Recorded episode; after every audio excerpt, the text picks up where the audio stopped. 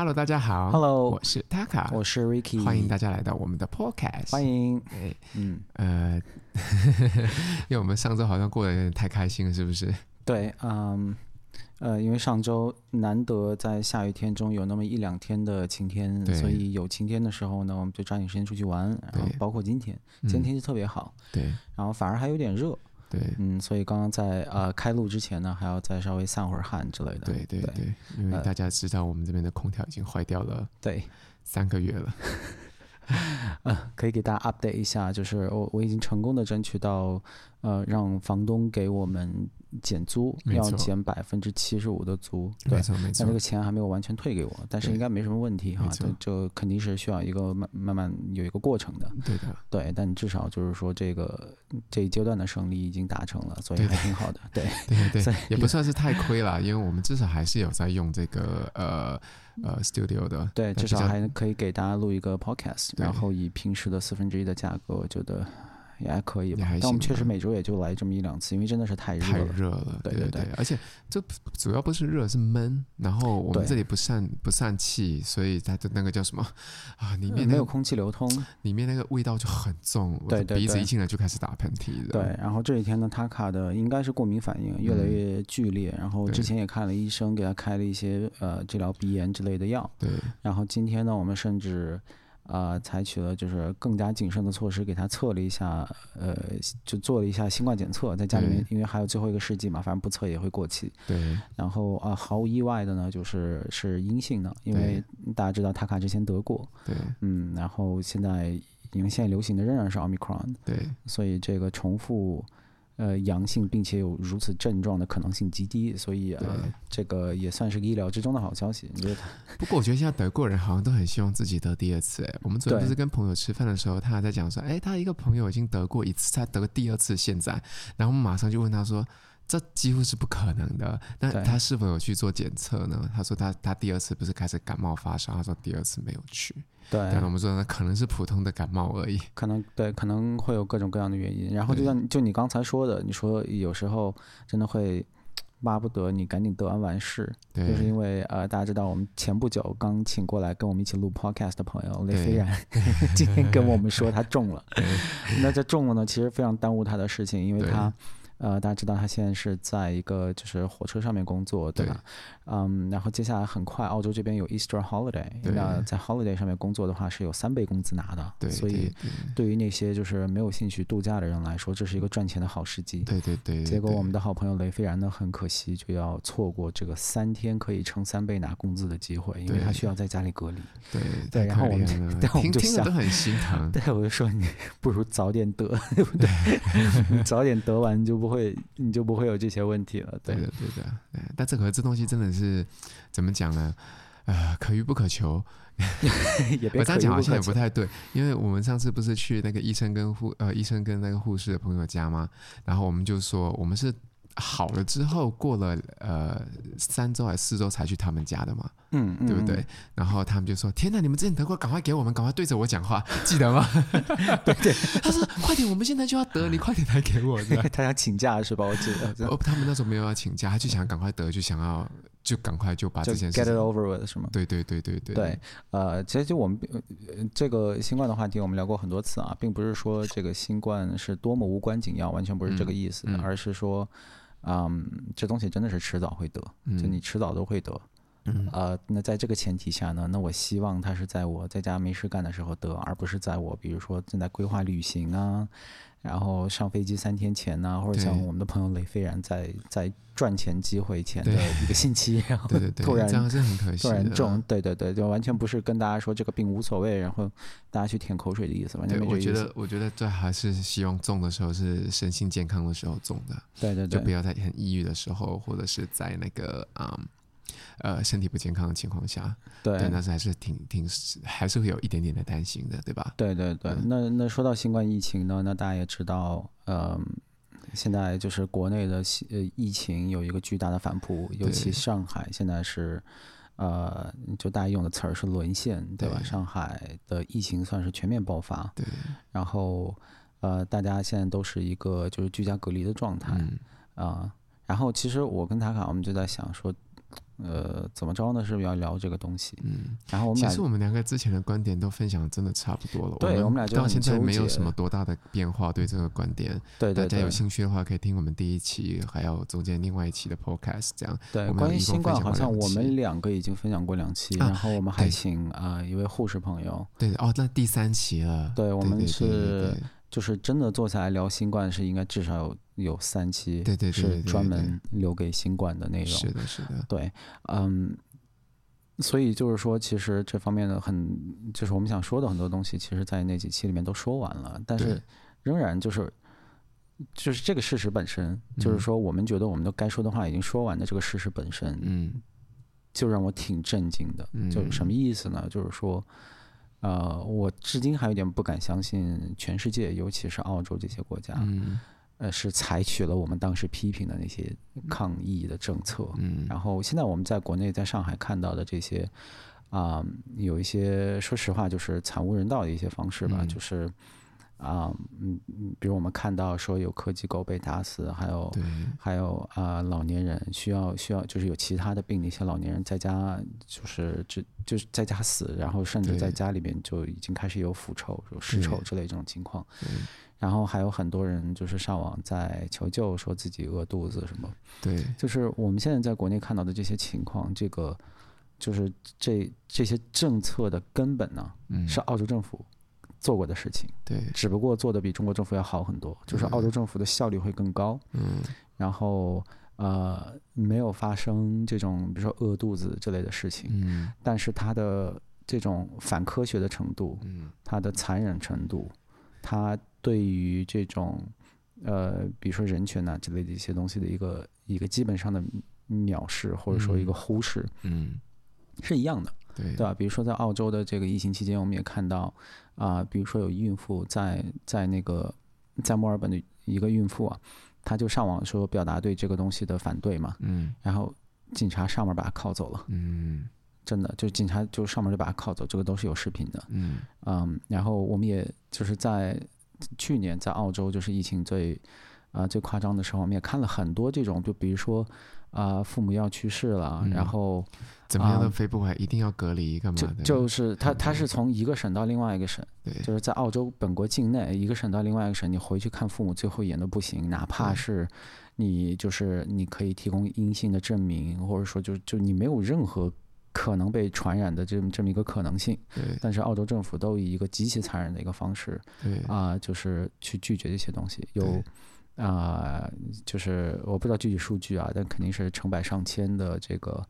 啊、呃，老人或者说其他年纪的病人，在生命最后时期都是孤独的死去的。对对，嗯，然后就是给他们手手里面塞一个 iPad 出来，给你们啊，呃、家人跟家人 say goodbye。对，嗯、对，就是这个。然后，然后现在呢，呃，其实很久没跟大家说澳洲的这个新冠的事情了。就是这边现在，比如说此时此刻，我不知道我们的新增病例是多少。嗯。为什么呢？是因为我仍然是一个每天都会看新闻的人，嗯，他就是他完全不在那个头条或者是首页上，对。然后我个人也完全不在乎，就大家都已经就没有在在乎这件事情了，对。呃，感觉整个澳洲现在的一个情绪就是说，呃，有一种皇帝新衣或者说掩耳盗铃的心态，就是大家假装那个过去两年时间就这这事儿没发生过，对。然后 就就大家向前看，我们不要往后看了，对。啊、呃。对，然后尤其是这个政治家好像也有一点说我想 move on 的意思，而且人群也开始在一点点的觉醒了，因为他们就也很受够这样的生活了，嗯、就觉得说这样生活真的不能继续下去，继续下去。对，所以很多人不是之前就上街抗议等等吗？对对对，对啊、然后现在也有一些人在媒体上，然后也有。就这些人相对还是占少数啊，但也不是什么边缘人群。嗯，那前不久还在《City Morning Herald》上看了一篇文章，就是说我们一定要有 Royal Commission。Royal Commission 就是说澳洲这边的这种独立的监管机构，可以这么理解吧？嗯、一定要有 Royal Commission 去调查澳洲的这个整个的新冠政策。新冠政策。对，因为就是这个倒不是说是要秋后算账，然后要把莫里森弄死之类的。呃。当然有一定的那个成分在，我觉得这很重要。但但但更重要的是，就是说，呃，大家知道疫情这个东西，这不这不会是第一个，它本来就不是第一个，然后它绝对不是最后一个，对吧？呃，所以我们既然已经经历了这么一个灾难，那我们一定要把这个灾难利用好，就是说我们要。啊、呃，我们要充分的，就是说了解到我们哪你什么地方做得好，什么地方做得不好。嗯、就作为一个社会，作为一个就全人类，对吧？对这个东西我们我们不能因为政治的原因，我们不能因为说，呃，我害怕被秋后算账，或者说怎么着的，然后我们就假装这事儿没发生过，这是不可以的。对。所以我看这篇文章，它表达也是类似的意思，就是说我们一定要搞清楚我们过去做的什么事情是对，什么是错的。对的。比如说现在大家在网络上啊。呃这个已经算不上是什么难以启齿的话题了。比如说，就是这个强制口罩令，它就是没用。对对，这个东西现在主流媒体上你也是你完全能看到的一个一个观点。然后芬兰呢，前不久刚发了一个 randomized control trial，就是一个大的这个，嗯，就一个论文。嗯嗯，然后。就是它是测试了芬兰的两个城市，一个是要求小孩六岁以下小孩戴口罩，一个是不要求戴口罩。嗯，然后比了他们这两个城市的这个爆发。嗯，然后比出来的结果是要求戴口罩的那个情况是还稍微差一点儿。嗯，对，就就是就是新冠疫情这个在小孩的传播率还稍微差一点，就是就是类似这种东西。嗯，然后我们上一次。我们上一次在说疫情的问题的时候，比如说跟大家说过，嗯，比如加拿大政府，嗯，啊、呃、推出的这个啊、呃、强制疫苗政策，嗯，然后比如说法国政府，嗯，之前也也有强制疫苗政策，呃、对，然后法国政府就法国总统是走得更远的，他就是真的是用在用脏话去辱骂那些没有打疫苗的人，对。然后现在这些国家跟澳洲一样，就是当这事儿没发生过，嗯、对，大家就是觉得哦。就咱不要提这事儿了，对吧？嗯、因为这这 embarrassing，对吧？对，然后就是从政绩的角度来说，也真的是不 OK。因为现在大家都都看到了，嗯，就是你之前吓大家半天，然后但但就是终于这个病毒总是要在人群中传播开来的，然后就大家就看到这事儿就跟你说的是不一样的，对，对吧？大家不不蠢，对对，嗯，对，所以我就是觉得。就以前，比如说中国政府做过什么事儿，你就会觉得 OK，因为中国政府、中国的政治有自己的特殊性，对吧？这是一个，嗯，呃，就传统上对自由不是那么重视的一个政府，然后它也不是什么民主政府，嗯。啊，就是大家就会觉得，就是这种这种西方的自由民主的国家，嗯，就应该至少不会干这些事情，嗯。但就是这个疫情，一个让人很很头疼的一点，就是大家都是在跟中国学。然后其实很奇怪，就是大家呃，你看澳洲也在跟中中国学嘛，嗯、很多国家都是在这跟跟中国学，因为大家对这个病毒疫情，我们之前已经分享过了嘛，对这个病毒开始很不了解的时候，那没办法，大家说封那就封吧，对对对，是吧？然后完了之后发现这是非常的怎么讲呢？就是以西方的角度来讲的话，它是很不成功的。嗯、然后以东方的角度来讲，就是呃，你可以看到他是不成功的，可是你反而还要拿他的这个政策来辱骂自己，然后现在自己在用这个政策。嗯，你这样听得懂我在说什么吗？嗯，你你是说中国政府就是在不是那些人民们？我没有说的政府。OK，就那些人民们是吧？他们就是在批评，就是说国外的那个什么啊、呃，像澳洲、像墨尔本这个这些地方，他们的政策做这么的烂，然后他们说他们应该学中国怎么样怎么样怎么样。问题是呢，他们很多东西都是学中国怎么怎么怎么样的，然后大家人民中看到他的失败，然后他们拿这点来说。这个政策是失败的，可是同样的政策适用在中国的时候呢，他们就觉得是成功的。嗯嗯，对，懂我的意思吗？嗯，明白。对啊，我我我就是想表达，就是我觉得这个狠狠的双标，可是这东西其实在华人的世界里面都是存在的，嗯，对吧？你看现在在嗯呃怎么讲，上海这个地方现在呃闹得那么的大，对吧？我们看得很心痛，这样那个狗狗被打死啊，我的天啊，我也是养柯基的，你知道吗？就。嗯 看得多心痛啊！然后还要看到就是菜送到你的你你的手上的时候，大白菜都已经烂掉了。对对啊，因为你自己不能出去买菜，但没办法，有人帮你送菜，但那些人的菜是送不到你手上啊。嗯，就明明在你家楼下，就是送不到你手上。对，那怎么办？还有外卖，就是你点了外卖，就到你家楼下，然后他们就还硬要讲说袋子里面会有病毒传播，然后把你的袋子就把你的外卖扔掉了。对，就这种就是已经是就被已经证实到不能再证实的东西的话，现在还在不断的重演。海，然后在海外的这些华人们觉得，就支持这些呃政策的人都觉得他们做的是对的。对，这个是这是我们俩之前就是聊过的一个东西，嗯、然后。就也是让我们觉得挺不爽的一点，就是你，呃，OK，你是个华人，你是有中国身份的，你是个中国人，对的。然后你留在国外是要付出一定的成本或者代价，你要努力拿到外国的身份的身份的，对吧？还要享受歧视。然后对，然后在这个前提下，然后你就看着，比如说疫情这样的这样的非常时期，对，然后你就你天天批评说澳洲做的不好，然后你天天说中国做的好，对，然后。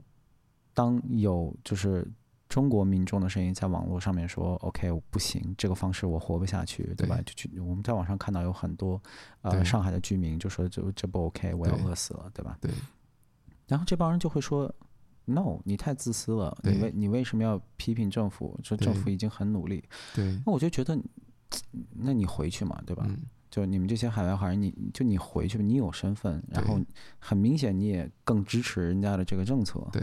那你就回去嘛，你你为什么那么痛苦？对，是不是？为什么一定要在？你为什么待在一个你不喜欢？对，而且你还必须得死皮赖脸留下这个地方。对，搞 PR 搞身份是很难的。对，为什么不回去？对，对我这个完全没有，就是说，呃，呃，怎么说呢？就是挖苦人家的意思，我完全没有，我真的就是不懂。嗯。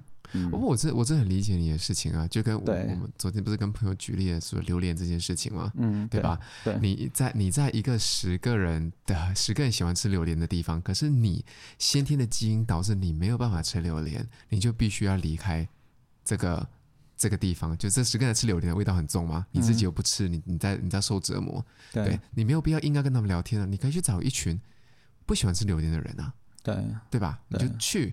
然后这十个的十个在吃榴莲的人，他们不会讨厌你啊。对对啊，他你为什么觉得说他们会讨厌你？你不吃榴，你就不吃榴莲而已嘛。对，那你就支持这个观点，那你去去找跟你支持观点的人一样，然后你去你支持观点的国家待着就好了。对对对，对吧？没有必要就是在，因为朋友圈里面就是这样，就看着就特别的心痛。嗯。对，然后就每次疫情都是这样的，哎呀，但但其实就就这期真的不想再说哪个政策好，哪个不好，不想说这个。但但我我自己觉得有一个很有意思的事情，就是说，因为我在微，你知道我很久没发微博了，然后因为上海这时候忍不住发了一些微博，然后就有很多人来，呃，有少量的人骂我，有有更多的人是好好在批评我，这个我很 appreciate，嗯嗯。那他他们就是说批评我的一个点，就是我看他们的逻辑，就是觉得就这事儿其实是能成的，就是这个清零这事儿是可以的，对，只是总有一些地方，无论是人还是客观条件还是什么东西不够好，嗯，所以这事儿失败，嗯，明白我意思吗？就是我发现很多人都有这样一个想法，嗯、就是说这事儿是可以的，嗯，那只不过在实施过程当中。这个错点错，那个错点错，这这出点错，那出点错，就导致这个东西全盘皆输。嗯，然后我就觉得，就这个事情本身就已经证明了这事儿不可成。对呀、啊，就是这他们已经把自己的自己的否定观点都讲出来了。不，我是觉得很多人就是没有意识到这件事儿，因为有有很多东西，你理论上想是你它是可以成立的。对，你理你你你就这么坐下来想一想，比如说这个地球上如果所有的官员不腐败就好了，对，对吧？那当然啊，就是那所有人都不贪污，那不就不腐败了吗？对。但总会有人贪污啊。对啊。所以，当你这个政府在制定政策，或者说呃这种制定这种反腐政策的时候，嗯、你要把这个考虑在内的。对。你不能以一个就是说我一定能百分百的防腐。对。在然后你的其他政策都是建立在这个上面的，对。然后发现有那么一两个腐败官员出来的时候，发现你的整个政策就崩盘了，对。那这个时候这责责任在你头上，嗯，是因为你蠢，你制定了一个不可能出现的一个政策，对。所以所以当我在这个时候我说你这个清零政策是不对的时候，嗯，并不意味着我觉得就是说呃我支持人死，或者说我对人的生命，呃。就是好像漠漠不关心。我再举个例子，比如说，如果有一个漂亮女孩，我的一个好朋友，然后她晚上要出去散步，我一定会跟她说：“你注意安全。”我一定会说这话。对，我说这话并不意味着我支持她被强奸。对，明白我意思吗？就是我也希望这地球上没有谋杀犯，我希望这地球上没有强奸犯。对，但我同时也知道这地球上一定有。对，啊，这事儿很有可能会发生在你身上。对，所以我我的。我对人身安全的规划，或者说这个政府对于治安的一个防护，一定要建立在这个上面。对，这个政府不能说。打个响指说，我就我要清零这个这个强奸犯，然后我就假设这个强奸犯都不会存在，然后我的政策都是按照这个方这个方式去制制定的，然后突然发生了一个强奸案件，然后你就发现，no，我我的政策全全不管用了，我全盘皆输，然后你就说这是这个强奸犯的错，我觉得当然是这个强奸犯的错，但也是你的政策太愚蠢。对。就明白我意思吗？我这个我希望这个例子够清楚，够清楚。对，然后我就不再举例了，就说这个清零本身，嗯，就是一个一这么强的一个呼吸道疾病，嗯，你想让它在一个三千万人口的一个城市，嗯，那在悉尼都已经不成功了。我真的再跟大家说一遍，澳洲政府没有在客气的，对，澳洲政府什么自由民主什么。价值观全全丢出去了，也是以非常残酷、残忍、没有人，在我看来是没有人性的方式去实施了这些东西。是的，在一个三五百万人口的城市，悉尼这事儿都行不通。对，而且我们冬天没有那么冷之类的，我们还有更其他的就是，而且我们人口密度也很低，对吧？我们欧米孔爆发的时候大夏天。对啊，对啊，对啊，我们是夏天，十一、十二月份是夏天的，十二、十二一月份，对对对，然后。那你在一个上海这样三千万人口的一个城市，或者说中国十六亿人口的一个城市，嗯，啊，那是你这个 Omicron 这个病毒呢，如果你在所有的地方都能灭掉，嗯，那你还真的可以清零。对，但是你你要把你的政策和整个社会的一个福祉，把十六亿人口的性命和他的。自由和他们的事业、他们的生意、他们的生计，嗯、所有东西建立在这么一个就毫无可能成立的一个政策上面的话，对那对不起，这是你制定政策的人的错误。这不是那个那个阿猫阿狗，就是那个呃，就就没有隔离的那个人的错误。因为你总能找到这么一个人，你总能指的一个人说是这哥们儿自私，他该隔离然后他没隔离。对，对，但是你作为一个政策制定者，你要把这个考虑在内。对，这事儿一定会发生的。对的，这地球上永远会有不负责任的人，对，永远会有坏人，就像刚说的，杀人犯、强奸犯什么都会有。对啊，像我们之前不就嗯。呃，疫情刚开始的时候嘛，不是一个女生，她就呃发现自己有点发烧，说疯狂吃了退烧药，就因为她不想取消自己的机票。嗯，我们不是说她完全可以理解她，因为她就想要出去玩嘛。嗯，她看因为疫情爆发，然后确定她自己没有发烧，所以她上飞机了，但她是阳性的。啊，这这种我我们身边，我们我们不好点名道姓，我们身边有很多这种朋友啊。对啊，对啊。包括平时就是那种，哦，这人没隔离，那个白人不戴口罩，然后对对对，自己开始有自重的时候，妈呀，不还在外面吗？我们都不好意思说，是不是？就。这很 这太多了，这种。我们真的是、啊、我我真的说的不是什么网上的病例或案例或什么的，就是真的是我们身边的样子，都是这样。因为大家就得病的第一反应就是，妈呀，这事儿，哎，我发现我好像死不了，啊、然后我还要上班，我还想玩儿，然后第一反应就是说，我要出去这样，对对，就是把自己该做的事儿做，这人就是这样，这人本性，对。对，所以你做你从一个政策制定的角度，你你不能指着这一个人，对。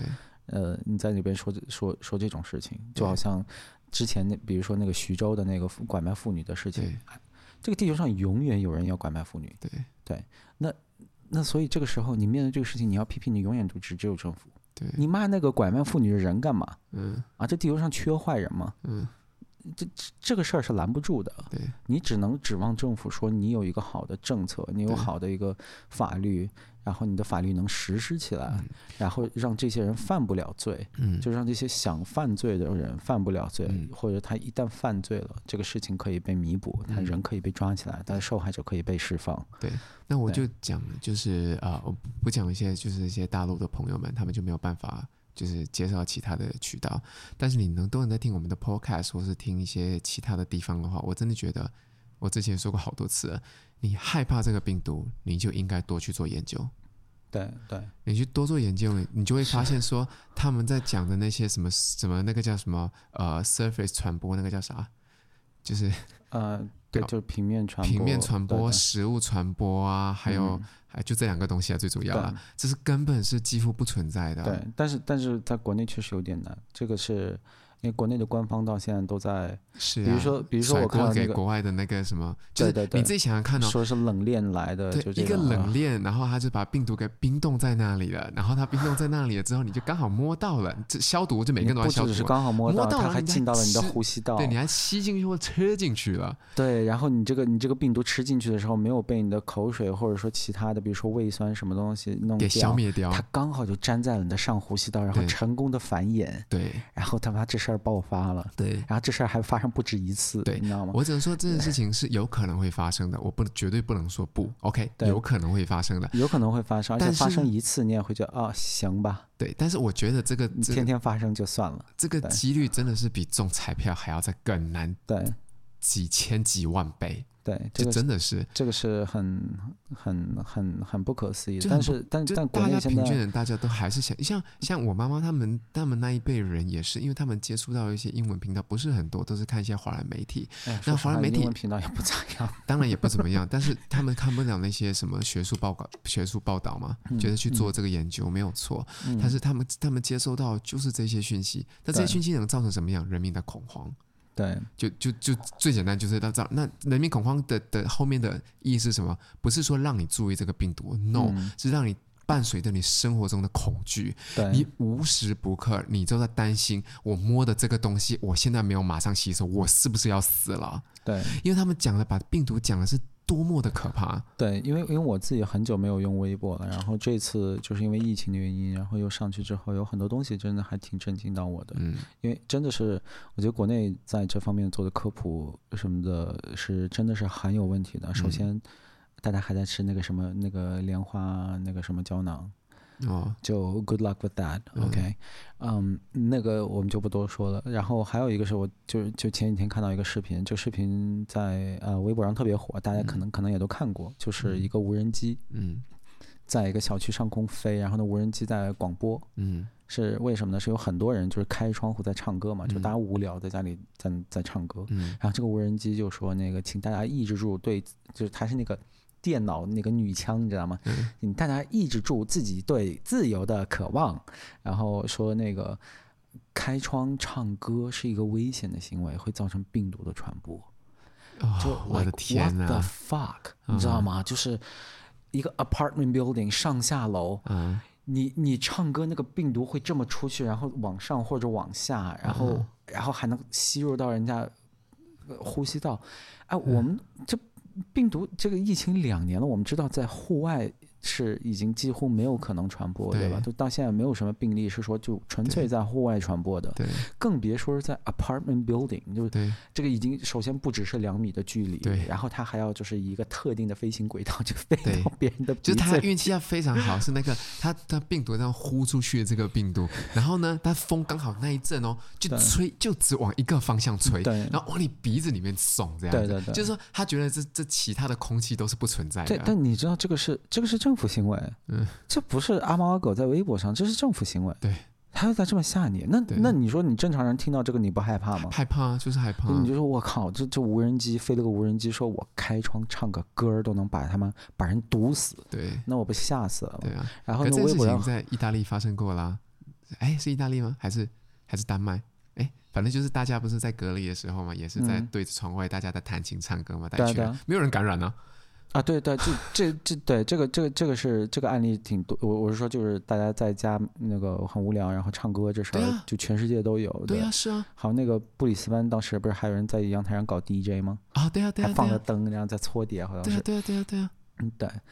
嗯，然后还有就是有些人在微博上在批评我，就是说，呃，他说你等你有小孩你就明白了。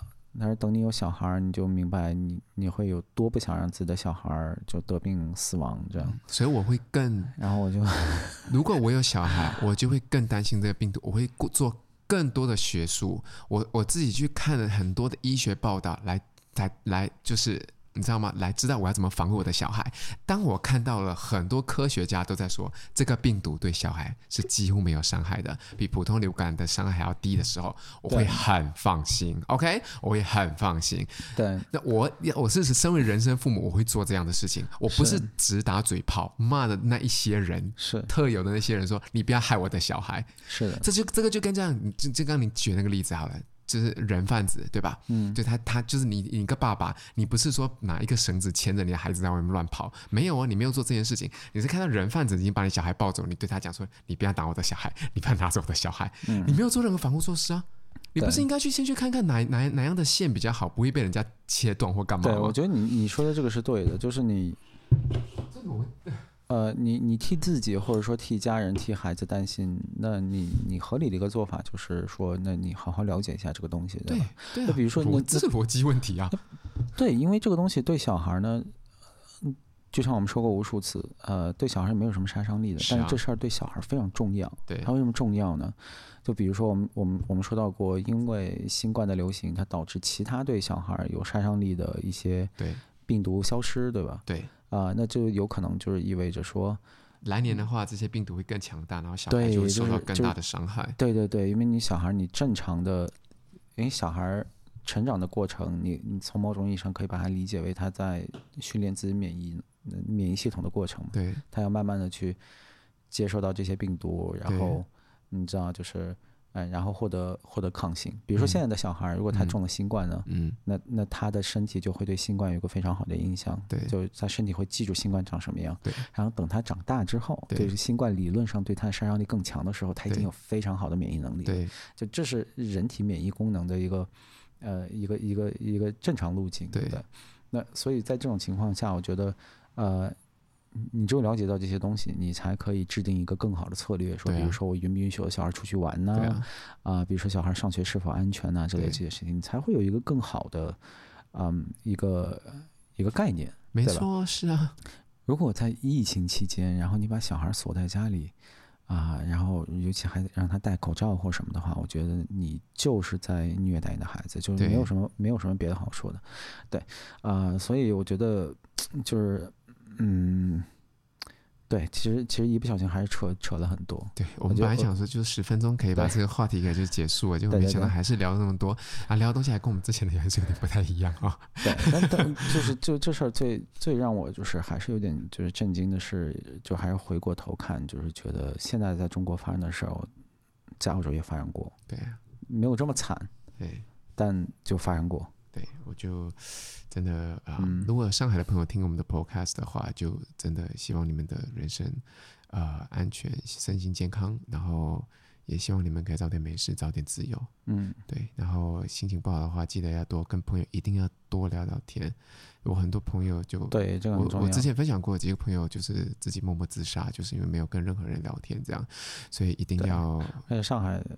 我们现在已经就是在微博上已经看说很多人跳楼了，已经有跳楼之类的事情。对，所以一定要嘛，对啊，如果有对群里的朋友有在那个啊、嗯，有在上海，那家人在上海的话，需要聊聊天的话，就欢迎跟我们就是随时跟我们私信，对对，跟我们聊天，这样我们都很欢迎。对对，然后呢，那我们就话锋一转，转一个稍微嗯有有趣一点，对，有一点相关，也有趣一点的。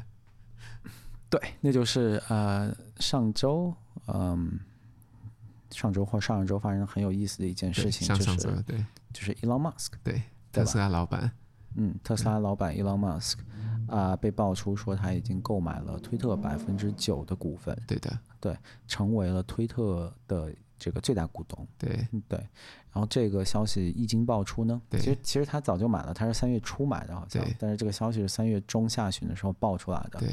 嗯，呃，然后就是，呃，这个这个消息最终爆出来之后，推特的股价就暴涨了百分之二十七，对，很吓人。对，我当时看这新闻，我就想啊、哦，肯定要涨，但是我我已经看到新闻的时候，肯定来不及了。对，二七也开玩笑。对，这是股票哎，它对股票来说百分之二十七，石油股还可怕。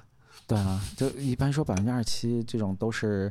呃虚拟币后 会发生的事情。嗯、对，但在股市有有这么大的一个。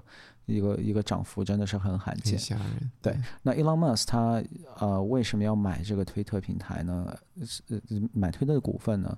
是因为他跟推特有一个非常纠结的爱恨情仇，就是说他是他在推特上面大家知道有非常多的粉丝，对，而且他影响力很大，他可能是推特最重要的一个一个用户，对吧？是他在推特上面啊呃就是总之就是影响力非常非常的大，对。但是同时呢，他这个人自己是一个比较。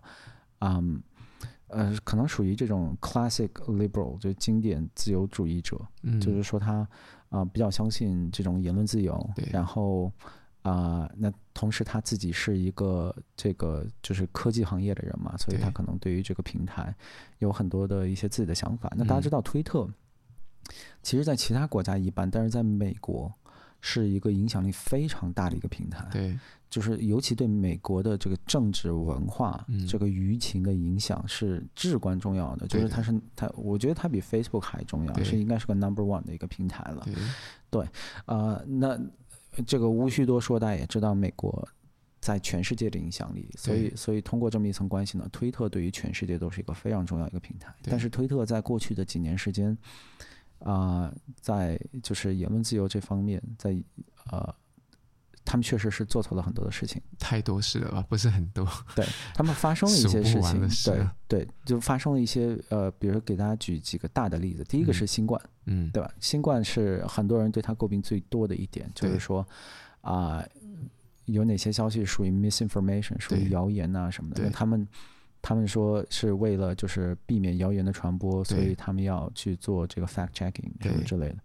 然后以以此为借口扼杀了很多言论，而且他扼杀了很多言论呢，嗯，都是后来发现是对的，对的，对。比如说，比如说这个病毒有可能是起源于一个实验室，对，或者说口罩到底有没有用，对，或者说这个疫苗有没有什么副作用之类的东西，对，啊、呃，这发生了很多次，就是比如说这些言论被一些啊、呃，就是专家学者，对，啊、呃。说出来的时候，发不出来的时候，对，对，他直接会被删掉，或者说甚至这些号都会被删掉。没错。那过两个月之后，对，然后过两个月呢，你就会发现《New York Times》发了一篇文章，说的就是这玩意儿，没错。然后这事儿就突然就能被接受了。对。啊、呃，疫情是一方面，然后啊、呃，还有第二个一件事情，大家可能也知道，就是大家知道，川普是以前是这上面最活跃的用户之一。对对，而且他的很多的有争议性的言论都是发表在了推特上面。对的。嗯，但后来他被推特删了号。对。啊、呃，那这个事情呢，我觉得我们一会儿可以就好好聊一聊啊，就是就究竟他做的是对还是错？嗯，呃，总之就是，啊、呃，很多人就觉得你你这把人家号删了，是你这是侵犯了川普的言论自由。对，对。然后第三个呢，是相对来说最近发生的一件事情，嗯、就是，啊、呃，大家知道美国的右派一直在攻击啊。呃拜登总统的儿子的这个对关于他笔记本的事情，对，对吧？我们我们不具体说这个笔记本的事儿，对。但总之就是说，他这个笔记本里面呢有很多就是呃能证明他腐败的一些一些信息。然后这个故事其实在在总统大选期间就已经闹得沸沸扬扬。对。但是左派媒体，包括这个 Facebook、Twitter 之类的，对他的一个官方的一个政策，就是说这是谣言，对，然后会被禁止讨论，会被删，啊、呃，说他是他不只是谣言，他是那个俄罗斯政府的这个，啊、呃，就是那种你知道他们刻意安排的，就是 就是反反美敌对势力 搞出来的谣言，对吧？对，然后就让他删就之类的，结果呢？呃，应该也就是差不多两三周前，对，《纽约时报》和《华盛顿日》那个，对，《Washington Times》啊，《Washington Post》，sorry，《Washington Times》是个很糟糕的媒体，《Washington Post》，然后两个人一一起发出来了这么一个报道，就是说，哎，Hunter Biden 的这个就就就拜登的儿子的这个啊 laptop 笔记本电脑的这个故事是属实的，这事儿是存在的，嗯，然后然后就发现他之前那删这些东西就错了嘛，嗯，对，然后。啊、呃，总之就是发生了这么一系列的事情，就是说让大家对推特在保障言论自由这件事情上面起到的这个作用呢，非常的反感。嗯，然后呃，之前他的就推特的 CEO 是 Jack Dorsey，就这人大胡子，对吧？长得就就这哥们儿呢，他也也挺喜欢就是对社会议题什么的发表言论啊什么的。嗯，他自己对于推特的事情，他他他他在十一月份的时候下台了，他呃换了个新的 CEO，嗯，但是他就是说对推特在言论自由这方面起到的作用，他自己也是非常纠结的。比如说，嗯，比如说，在他决定要删掉那个啊、呃、川普的账号的时候，他说 I'm not proud of it，嗯，他觉得应该删，但是他觉得他很纠结，他觉得这事儿让他很不舒服，对，因为他也觉得就不能随便删人的号，对。对，然后另外就是他前不久他发了一个啊、呃、Twitter，他说就是啊呃，呃就是这些大的科技公司啊，包括推特、包括 Facebook，然后包括 Google 啊之类的，他他说大的这些网络公司、这些科技公司啊、呃，因为他们的权力过于集中，就是他们对他们对网络的控制能力太强，对，所以。所以这些这些公司已经 damaged 了 internet，就是他的词，那、嗯、internet 被 damaged 了，嗯、然后他觉得我也有错，嗯、就他发这个推就是表达这个意思，他说我我我也有错，嗯，而这事儿其实就是发生在已经爆出说 Elon Musk 买了他的股份之后，嗯，啊、呃，所以他自己呢是表达出表现出一个非常欢迎的一个态度，是要就非常向往能跟 Elon Musk 一起合作，嗯，把推特就是把它搞得更好，嗯。啊、呃，至少在言论自由啊这些方面，就是把它搞得更好。嗯，对，所以就是这个故事的背景呢，我天哪，我交代了好久，就大概是这样的。嗯、对，嗯。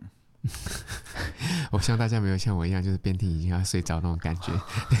对不起啊，气死我！因为 Ricky 的声音有魔力，你知道吗？就是边讲的时候，就是讲越多，然后那个声音就越来越低沉，越来越低沉的时候，就开始嗯，感觉是催眠曲嘛。然后催眠曲就开始是分神，然后就开始讲这件事情。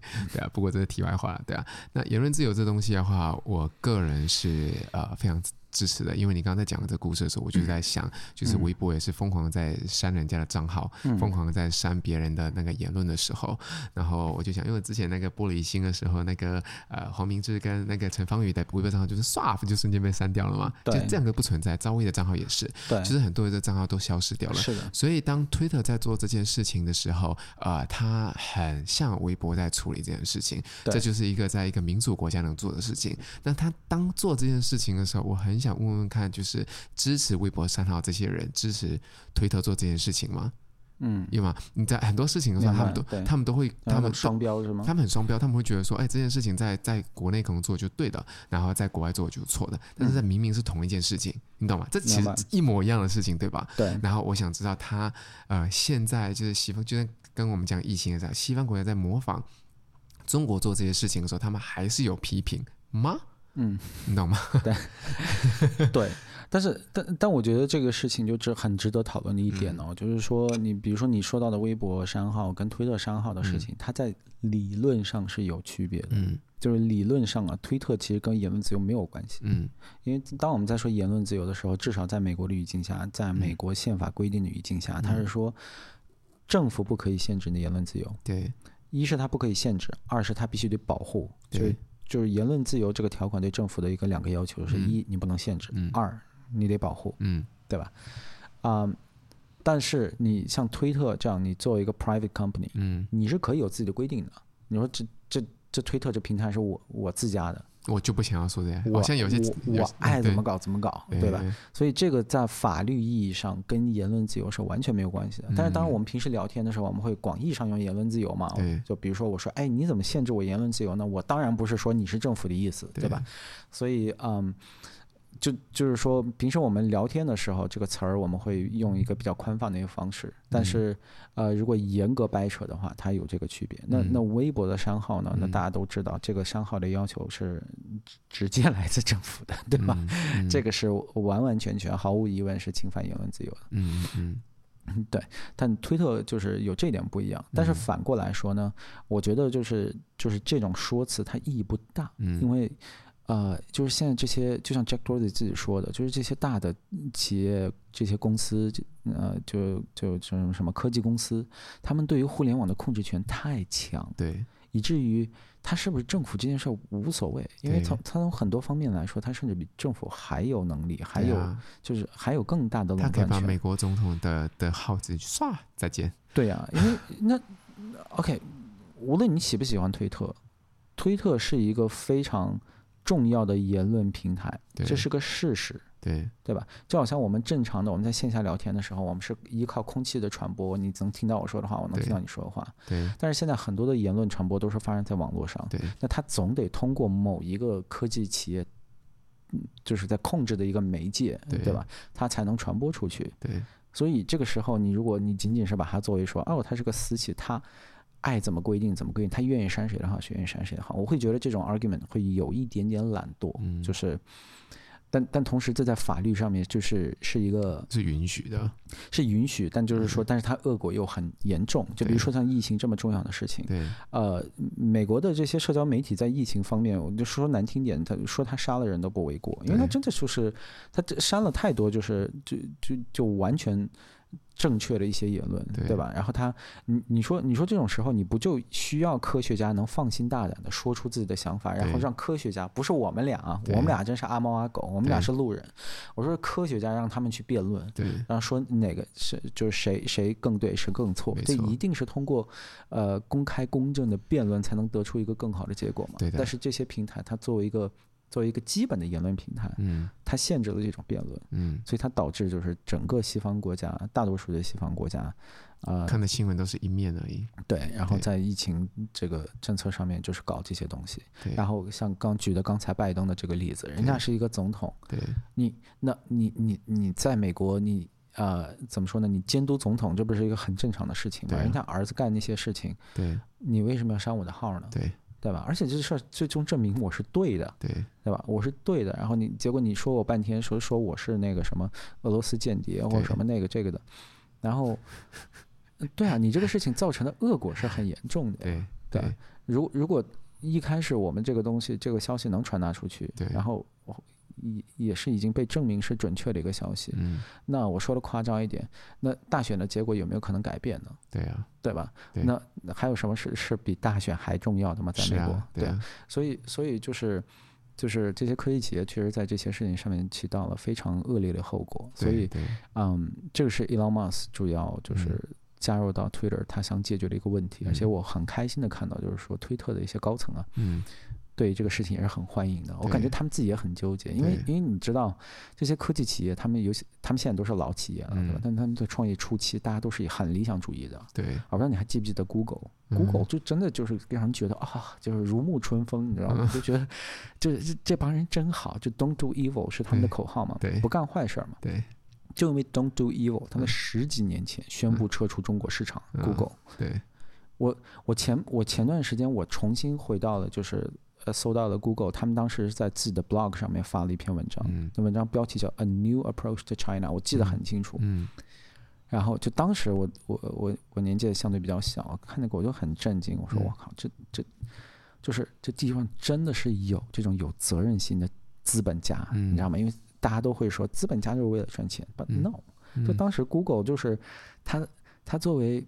呃，中国它占据中国搜索市场的第二的份额，嗯、第一第一永远是百度嘛，但 Google 是第二，嗯、而且 Google 的这个科技啊，还有就是三观呐、啊，比百度强，不知道不知道不要太多，对吧？对，结果他就说 no，因为中国政府老让我删这个删那个，我不干这事儿，对，所以我他妈撤出你的国家，对对吧？就你也别骂我。对，我老其实很需要勇气的，因为他很需要勇气。中国十六亿人，如果你不舔，如果如果你不愿意舔这个国家的政策的话，那就变成说你就没有办法去赚这笔钱了。嗯，那可是对一个企业家来讲的话，赚钱是应该是最重要才是，因为他养全世界很多很多人，很多人的他们家的生计、食物都是靠你来的。对，对啊，对，所以当时就是看到 Google 就是。哇，居然撤出！其实其实对我的，我我记得对很多我的同龄人一样，嗯、就但是对我的这个，呃，就就非常的让我震惊，嗯、就是觉得，就地球上还是有这种，你知道，有有理想的这种人，嗯，他并不永远都是说资本家的是逐利的，对吧？嗯，嗯，这事儿就是在我看来是，就是让我觉得就 Google 真挺牛逼的，嗯，但大家也知道，在接下来的几年。科技企业变成了众矢之的，对。对吧？以前大家对科技企业的想法可能或多或少跟我差不多，都觉得他是他们是他们是革命派，对他们十多年前的事，对对对，他都觉得他们是新兴的，他们是革命派，他们是把那个什么石油老大，或者说那什么电信老大，把他们把他们弄下台，然后 他们是人民的代表，这种。对对对。但是现在大家大家对他们的这个想法，对他们的期待已经完全的改变了。对。所以所以感觉 Elon Musk 对推特的加入，就是让推特他们内部呢，感觉他们也是真的是蛮兴奋。对。然后，但是就还是有那么一些人呢，他们就是。我看到一个人，他发了个推特，就是他他自己是推特的一个技术员工，嗯，然后他发了个推特，他说：“我们在这里没有在限制言论自由，我们在这里，我们只是想反对 misinformation，我们反对 online bullying，我们反对这些东西。所以，Elon Musk，你要来了，我我必须要辞职。”啊，然后就很多人那个转发他说，Elon Musk 已经让推特变得更好了，是这种，哎，真的很对，我觉得说说的很对，对，我觉得，我觉得你你你作为一个就这么重要的一个平台，然后你对于一个一个人 Elon Musk，我真我真觉得他是一个很正常的人，对，就你可以喜欢他，你可以不喜欢他，我不，但我不觉得他是个极端的人，对不对？然后你不能接受他，你就要辞职，对，那我真觉得。That's a good thing，就是我那我真觉得就是你不太配在这么一个平台上工作。对，我觉得你可以去找一个其他的，就是后平台，就就是后果没有这么严重的一个平台，你干你干别的事情去。我希望你能赚大钱过好日子，但推特这种就是保障每个人的以基本的言论的这么一个，我我觉得就是这些网网站呢，它已经不算是服务了，它算是一种 utility，明白我意思吗？就像我们平时用的自来水或者天然气，嗯。就它已经基本是 utility 的一部分，嗯，对，那那我觉得这个东西，我觉得你还是得有个相对大一点的胸怀，嗯、所以就从这个角度来说，Elon Musk 加入真的是已经 让让推特变得更好，对啊，而且言论自由其实真的很重要。你我刚刚的确没有想到，就是说，哎，的确它是一间公司，它的确是有权利做这件事情。嗯，那大公司就是在呃很多事情它不受公政政府监管，对吧？那唯一能做什么，就是人民帮他管，人民帮他看。然后，因为公司这公司值不值钱，用户多不多，都是用户跟呃这些人给你的价值。对对对，对吧？对，然后你说的很对。对，但是其实言论自由就是人权的最基本的条件，嗯，对吧？我们刚刚也看了，的确是就是没有什么东西是基本的条件。对，它是基本人权之一。对，如果你自己的生命权，呃，生生命权、健康权，然后还有啥权来着？然后言论自由，对。如果你连这个都没有的话，那应该说不配叫不呃，没有说不配做人，就是不配，就就可能就没有人权这样。对，对，应该就是这样说。就是对人权的一个非常基本、非常非常重大的一个限制。是呀，那对你你你刚说的很对，就是呃，就是说言论自由的这个限定，它其实没有那么的窄。对。但是，那我们看到，其实这件事情啊，虽然我他。伊朗马是刚刚加入到推特，嗯、推特的这个他在言论自由方面的问题还远远没有解决。嗯，但是你能看到，就是说，啊、呃，这同时也是市场的一个自我矫正的一个过程。嗯，它不需要政府出面，对吧？就这个市场，就大家就觉得我靠，不行，你你推特你这么下去不行。对。然后伊朗马就出来了，对对吧？然后决定要把它矫正。对。就就某种意义上，它也就是，它是言论自由的一。的一种，它是而且一种在而且它它在运行的一种形态，对，而且它彰显出来的是一个自由的市场经济正在 functioning 的一个过程。对的，对的。如果当大家都不想都都不相信言论自由的话，这些事情是不会发生的。因为就是这就是股价不会涨百分之二十七，Elon Musk 不会进去，大家不会再疯狂讨论。就像刚刚那个技术的员工，他都没有权利发。那个叫什么？发推特在骂自己的上级，对，所以我用这件事情是我要威胁你，我要辞职。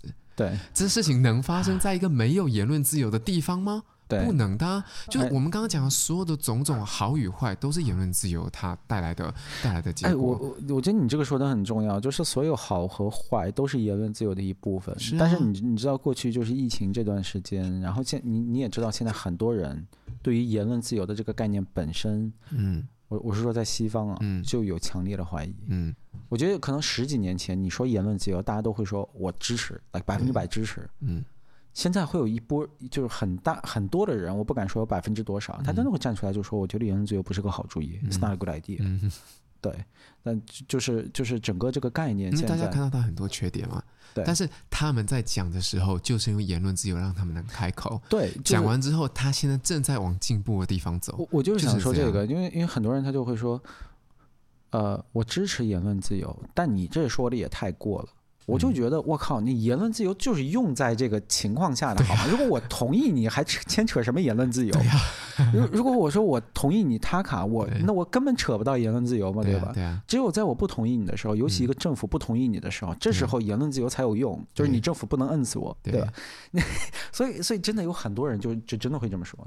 我当然支持 free speech，of course I support free speech，but that's too much。It's like 那那你知道，就是这这个就是就言论自由的重点就在于这里，就是它不是说只保护好的言论，对，他也要保护坏的言论，它才叫言论自由。对，因为没有人有那个资格对规定哪个是好言论，哪个是坏言论。对，这是言论自由为什么重要的一个最最根基的一点。对，所以我就觉得很多人就是就是他有这样的想法的时候，我会觉得很搞笑，然后会觉得。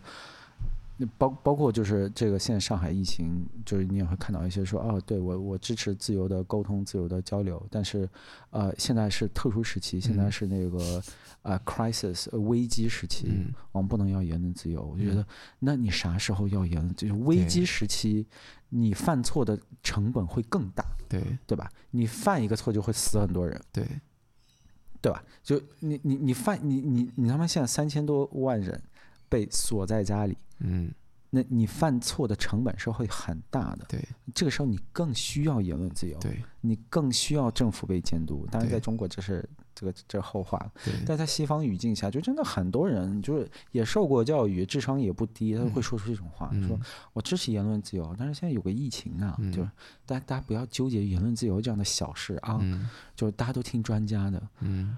我说 That's the point，嗯，对吧？就然后就就就是伊朗马斯克这个人呢就很有意思。他在疫情期间呢，其实呃，在疫情一开始他就他就不爽了。然后一他之前他的公司是在加州，对。然后疫情一开始呢，加州作为一个美国的这个民主党州呢，他就有了很多的限制措施啊什么的。然后伊朗马斯克就说：“你他妈敢限制我，我就搬。”对，我我不在你你你这儿做。对，那大家知道特斯拉是一个很大的公司，它无论从税收啊还是从别的角度，对于一个州来说是很重要的，对，对吧？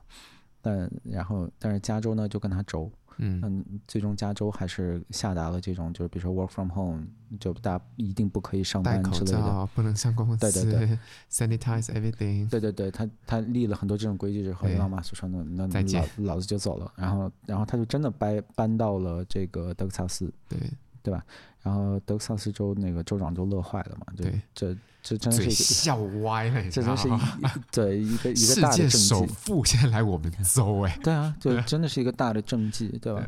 然后呃，就很有意思。刚刚在录之前，我还看那个伊隆马斯克推特，然后他发了一个新的，他说这个推特在 San Francisco 的呃总部呢，他说可以被改造成一个 homeless shelter 了，就是给那个就给流浪汉住。为啥呢？因为反正没有人在上班，对，因为因为在加州到现在都是大家都还在 work from home，对呀。对，所以你你搞那么大一个房子，然后大家也知道加州的这个 homeless 的问题非常的严重，就你随便走的路上，呃，哪怕是那种特别高级的、特别精致那种区，到处都是 homeless。homeless 是，那我觉得他说很有道理，我他可能有一半是在开玩笑，但我觉得很有道理。你你都不用嘛，对吧？像 Facebook 这些公司，它现在已经把这个 work from home 弄成一个 permanent 的规定了，对，不只是疫情期间适用，永远都适用，就你可以不用来上班，对。那你搞那么大楼干嘛？对啊，你给流浪汉住嘛，对吧？对，我觉得推特就是伊朗马说这话还挺好的。嗯，对。哦，这，说真的也是，因为这个啊、呃，我们自己的行业，就像我在做金融，我这个行业，呃，澳洲是一个金的科技非常落后的国家。呃，我们你看平常的话啊、呃，就是跟客人，我们见客人嘛，就是毕竟给别人弄贷款嘛，一定要是面对面的。嗯、之前是 FaceTime、Skype 都不行，现在都允许。太差是吗？不是，他担心他还是作假，你他拿 ID 在你手上的时候，他有可能是假的嘛，哦哦、所以他他就是用很多方法。那现在他就呃呃，因为不能见人了嘛。就是我们不是都取消这些吗？终于开始可以网上签这些东西了。客人如何验证自己，不需要我自己去做了，就是你在验证你是你就好了。嗯，对。然后说真的，面对面验证，你真的会出错吗？我觉得这东西并不是呃绝对对的，因为我自己的呃 ID 就被人家偷过。嗯，对啊，前段时间不是还在搞吗？有人用我的名字、用我的地址去银行办了一张银行卡，拿来洗钱用啊，对吧？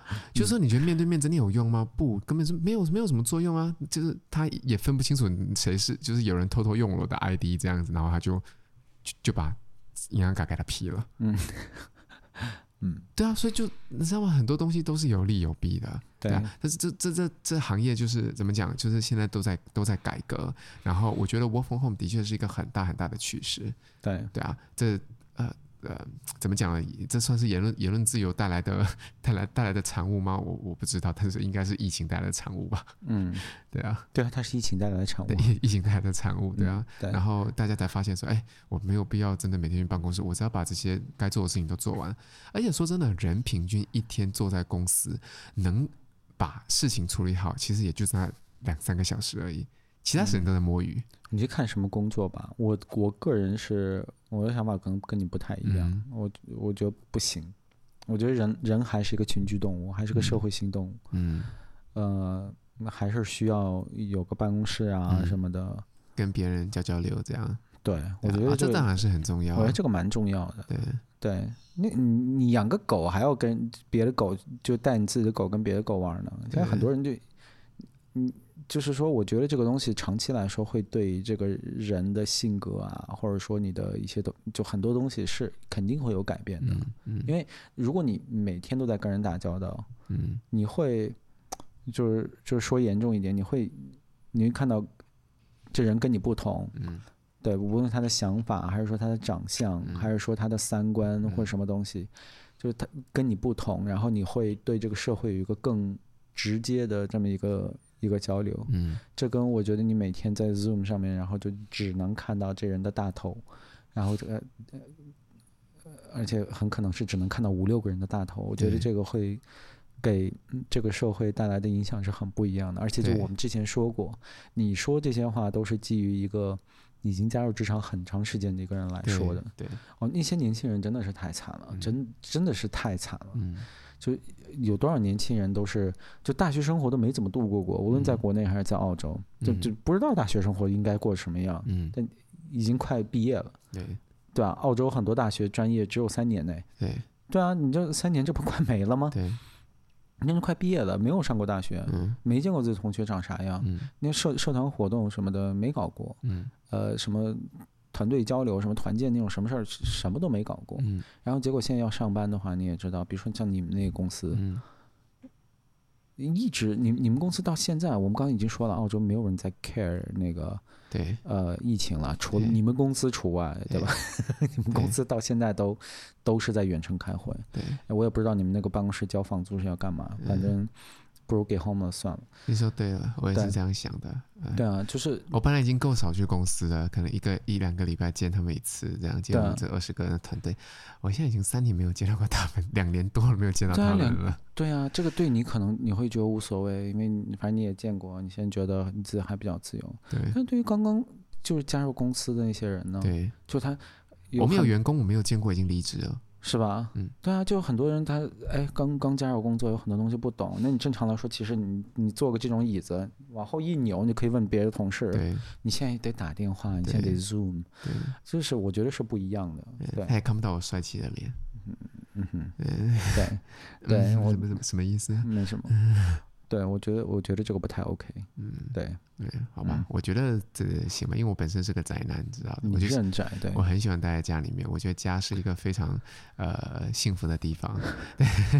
对 对，所以 lockdown 期间对我来讲没有没有太大的影响嘛，对啊。然后在家办公的话也是行啊，对啊。但是我完全能理解别人为什么不行，就像你一样，你一定要出去走，你一定要出去见人。